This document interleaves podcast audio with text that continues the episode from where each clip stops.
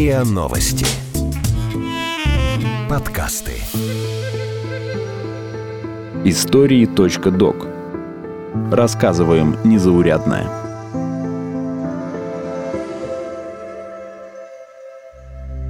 Жизнь Марии, 25-летнего фитнес-тренера из Ростова-на-Дону, кардинально изменилась меньше, чем за год – в 2013-м она переехала жить в другую страну, обустроила жизнь у моря, влюбилась, собралась замуж и попала во вьетнамскую тюрьму.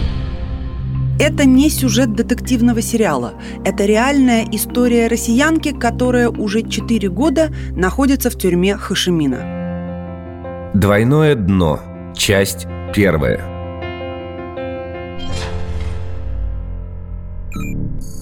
Вьетнамский суд приговорил Марию Допирку из Ростова-на-Дону к пожизненному заключению. Девушку обвинили в попытке вывести на территорию страны наркотики. Следствие велось почти 4 года, вину Мария так и не признала. Она утверждает, что кокаин ей подбросил возлюбленный из Нигерии.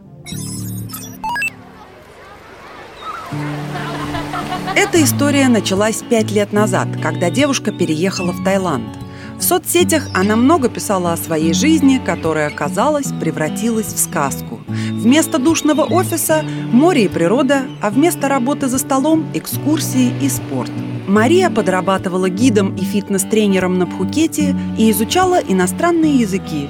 Здесь она познакомилась с Ником, молодым человеком из Нигерии. Ник рассказал, что он футболист и часто находится в разъездах. Он действительно много путешествовал и время от времени брал Марию с собой.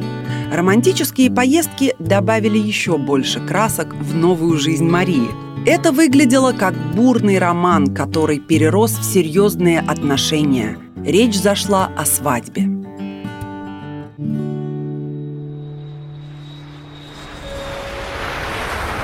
Как Мария оказалась в Бразилии, до сих пор непонятно. По одной из версий, в 2014 году молодые люди поехали туда вместе. После поездки Мария должна была на некоторое время вернуться домой в Россию. Жених оплатил билеты, спланировал маршрут, объяснив, что через Вьетнам лететь дешевле, и подарил девушке новый чемодан.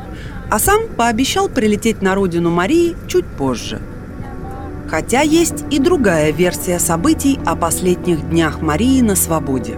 Бойфренд якобы дал Марии тысячу долларов и билет до бразильского Сан-Паулу с обещанием, что прилетит туда следом за ней.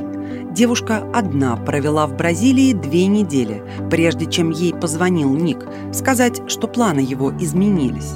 Нигериец попросил Марию взять сумку, которую ей передаст его друг, а затем прилететь с ней к нему в Лаос.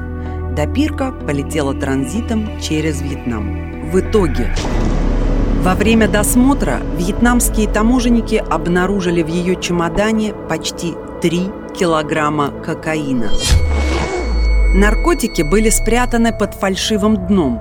Девушка клялась полиции, что ничего не знала о тайной начинке багажа, а нигерийский жених на связь больше не выходил.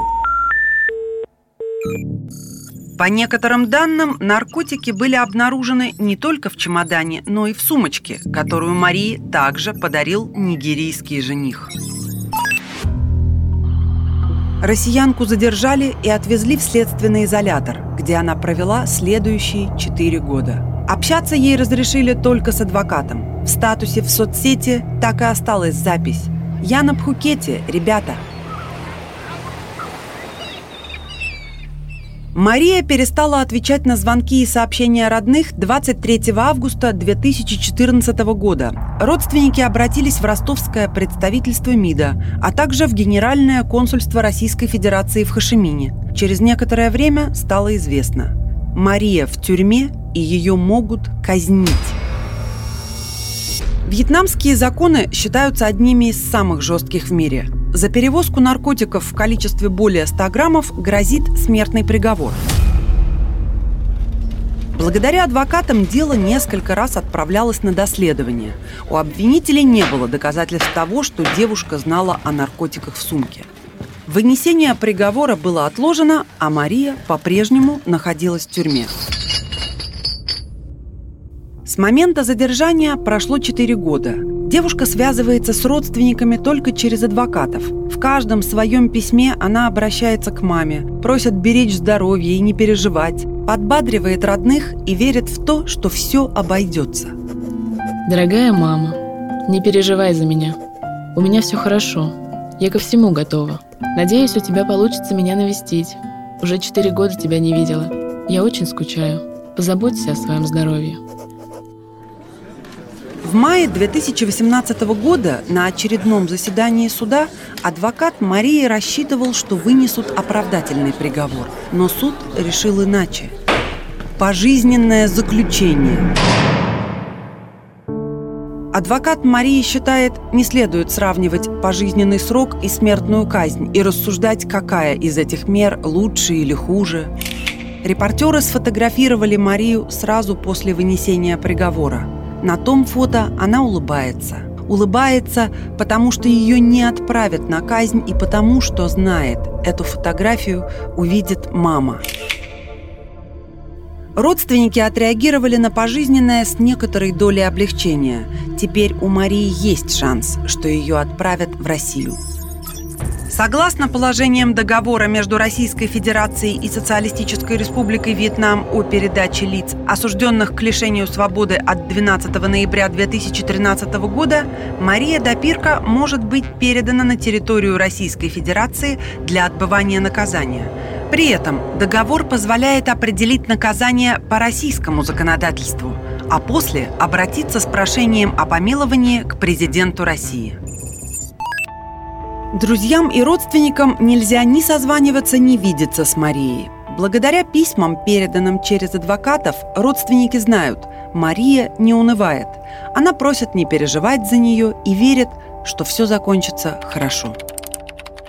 Родственники Марии пытались выйти на связь с Ником в скайпе, но молодой человек исчез. Следствие установило, что возлюбленный допирки – нигерийский наркоторговец, неоднократно проводивший подобные операции. Пользуясь доверием девушек, преступники переправляют с их помощью наркотики через границу.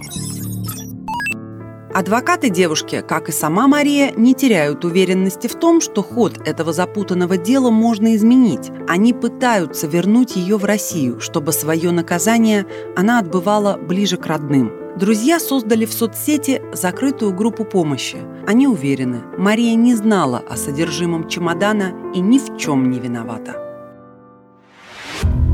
По такой же схеме наркоторговцы использовали не только Марию Допирку. Елизавета Максимова осуждена в 2014 году на 28 лет тюремного заключения за ввоз в страну 5 килограммов растворенного кокаина.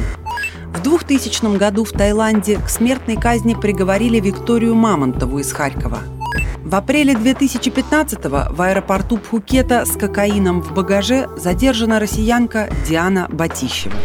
Преступники часто меняют свои схемы вовлечения, поэтому всегда нужно быть на стороже, чтобы не стать одним из наркокурьеров – если малознакомый человек просит вас что-то передать родственникам, не стоит сразу откликаться на его просьбу.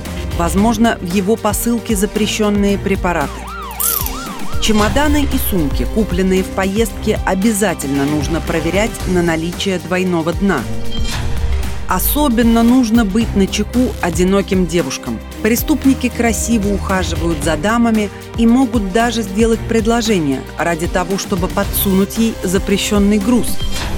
Какими еще уловками пользуются вербовщики для вовлечения людей в наркотрафик, мы расскажем во второй части сериала «Двойное дно».